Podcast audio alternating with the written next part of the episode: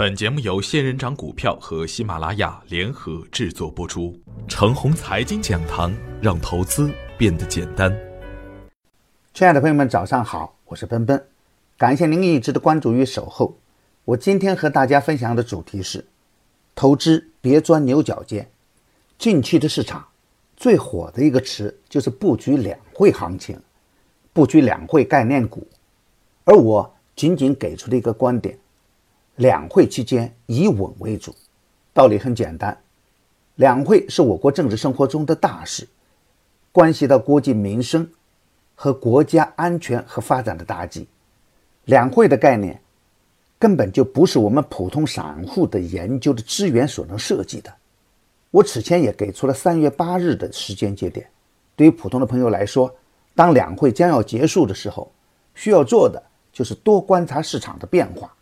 耐心的去寻找两会后市场的新的资金热点，市场要去向何方，只有市场才有发言权，任何的猜测都是徒劳的。牛股是走出来的，牛股也是起涨于低点，而对于每一只个股的中期波段行情来说，我们要善于把握股票的底部区间，我们不要总想去抄底，因为底只有一个，走弱的股票。无敌可言，底部走稳的股票，哪里都可以是买点。这就需要投资者多学一点趋势的技术和概念。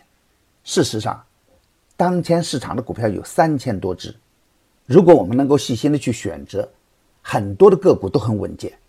只要我们的股票是买在底部区间，我们就有足够的时间和策略去赚钱。而一旦因贪心而重仓追在高点，想回头都难。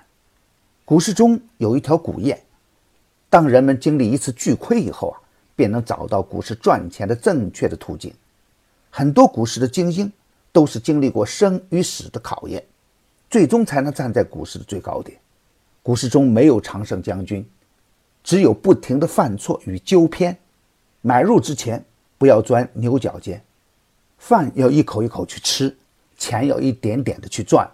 认真把握上升的大概率事件。上周五的盘面表现得很沉闷，两市成交只有四千四百亿，这是近期量能的低点，没有连续的热点板块去引领，表现活跃的只有锂电池板块和高送转。大板块上来说啊，创业板的表现稍强一点。在大盘总体缩量的前提下，创业板的成交额仍然有七百三十亿。这是小创稳健的关键要素。上周五的早盘，我重点点评了创业板。经过长期的下跌以后，创业板中许多优质的个股的中长线投资机会也渐渐的显现出来。也只有创业板走稳后，大盘重拾升势的机会才能显现出来。如果量能出不来，创业板又上不去，主板的大机会也很难出现。当前的局势下。方向不太明朗，消息也是喜忧参半。两会结束后，两会的政策会激活部分热点的板块，比如环保、民生、安全三大主题，重点要看龙头个股的表现。小创走稳后，也有利于激活大盘。不利的情况是，从技术指标来看，主板的形态很难看，有走成 M 头的可能。所以也不能盲目的乐观，如果出现强势板块的砸盘现象，股指也会顺势的下探。另一个不利的因素是，来源于美国的加息预期有可能提前，它的冲击力也不能小看。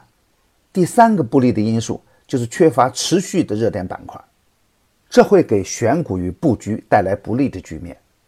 综上所述，两会过后，投资的机会不会少。但一定要等整个大盘趋于稳健之时才能打杆。对于高位的股票，也要随时的去防范回调带来的风险。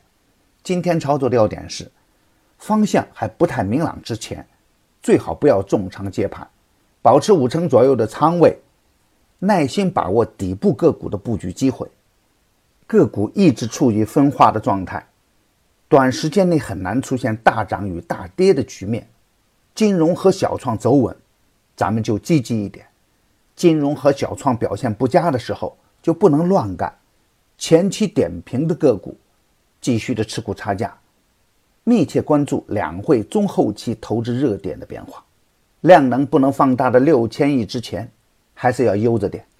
买牛散成长秘籍的课程，有专业的群服务赠送，那里有一线的操盘手实时在线答疑，还有精选的股票池提供参考。